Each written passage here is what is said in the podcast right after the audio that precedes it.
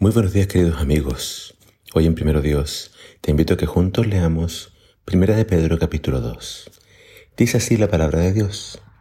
Acérquense a Cristo, que es la piedra viva, que los seres humanos despreciaron, pero que Dios escogió y es preciosa para Él. De este modo también ustedes son piedras vivas, con las que se está edificando una casa espiritual. Así llegan a ser un sacerdocio santo para que le ofrezcan a Dios sacrificios espirituales por medio de Jesucristo. Estos sacrificios a Él le agradan. Como dice la Escritura, yo pongo en Sion una piedra que es la principal, escogida y preciosa, y el que confía en ella jamás será defraudado.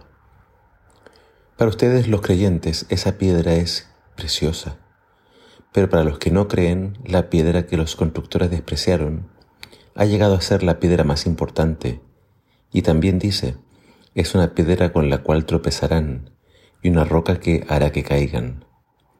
Tropiezan porque no obedecen la palabra, ya que para ello estaban destinados. Pero ustedes son una familia escogida, son sacerdocio real y son una nación santa. Son un pueblo que Dios compró para que anuncien sus obras extraordinarias.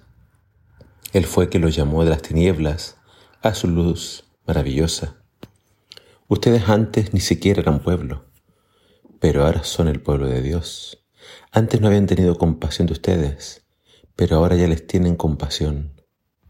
Queridos hermanos, les pido como si fueran extranjeros y estuviesen de paso por este mundo, que se mantengan lejos de los malos deseos que luchan contra la vida.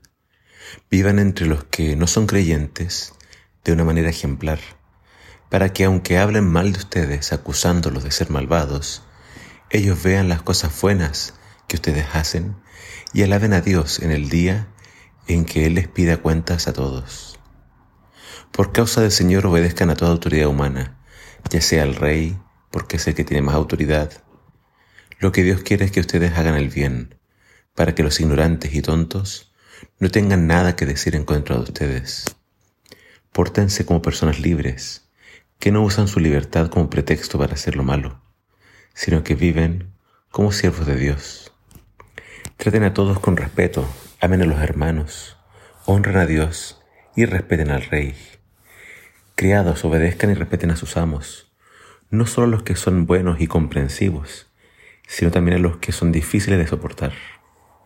Pues es digno de elogio que alguien, por ser responsable ante Dios, soporte penas y sufrimientos injustamente pero ustedes no tendrán ningún mérito si los maltratan por hacer lo malo. En cambio, si sufren por hacer lo bueno, eso es algo que a Dios le agrada. Para esto los llamó, para que así como Cristo sufrió por ustedes y les dio el ejemplo, ustedes sigan sus pasos. Cristo no cometió ningún pecado ni engañó jamás a nadie. Cuando lo insultaban, Él no respondía con insultos. Cuando lo hacían sufrir, no los amenazaba sino que se entregaba a Dios y dejaba que Él juzgara con justicia. Cristo mismo llevó en su cuerpo nuestros pecados a la cruz, para que muramos al pecado y llevemos una vida justa. Cristo fue herido para que ustedes fueran sanados. Antes ustedes eran como ovejas descarriadas, pero ahora han vuelto al pastor que cuida de sus vidas.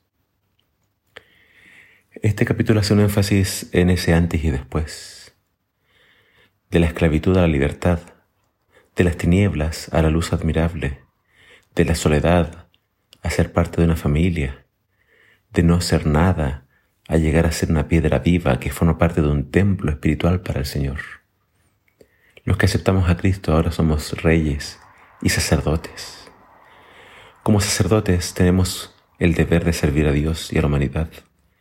Tenemos que ofrecer sacrificios espirituales tenemos una misión que cumplir. Y como reyes estamos esperando a que llegue el verdadero rey de reyes y de señores, nuestro Señor Jesús.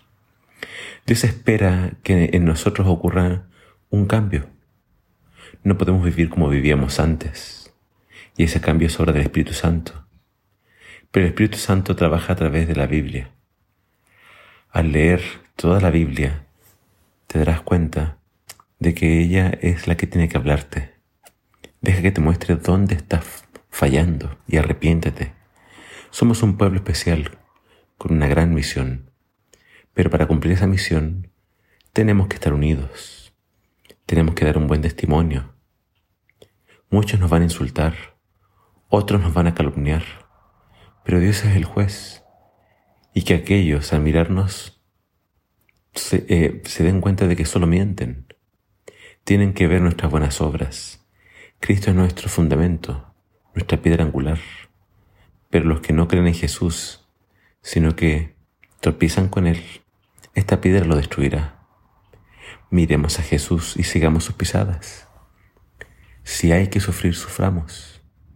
Jesús enmudeció delante de sus adversarios. Nosotros debemos hacer lo mismo. Dejemos todo en las manos de Dios y dejemos que Él haga su voluntad. Que el Señor te bendiga.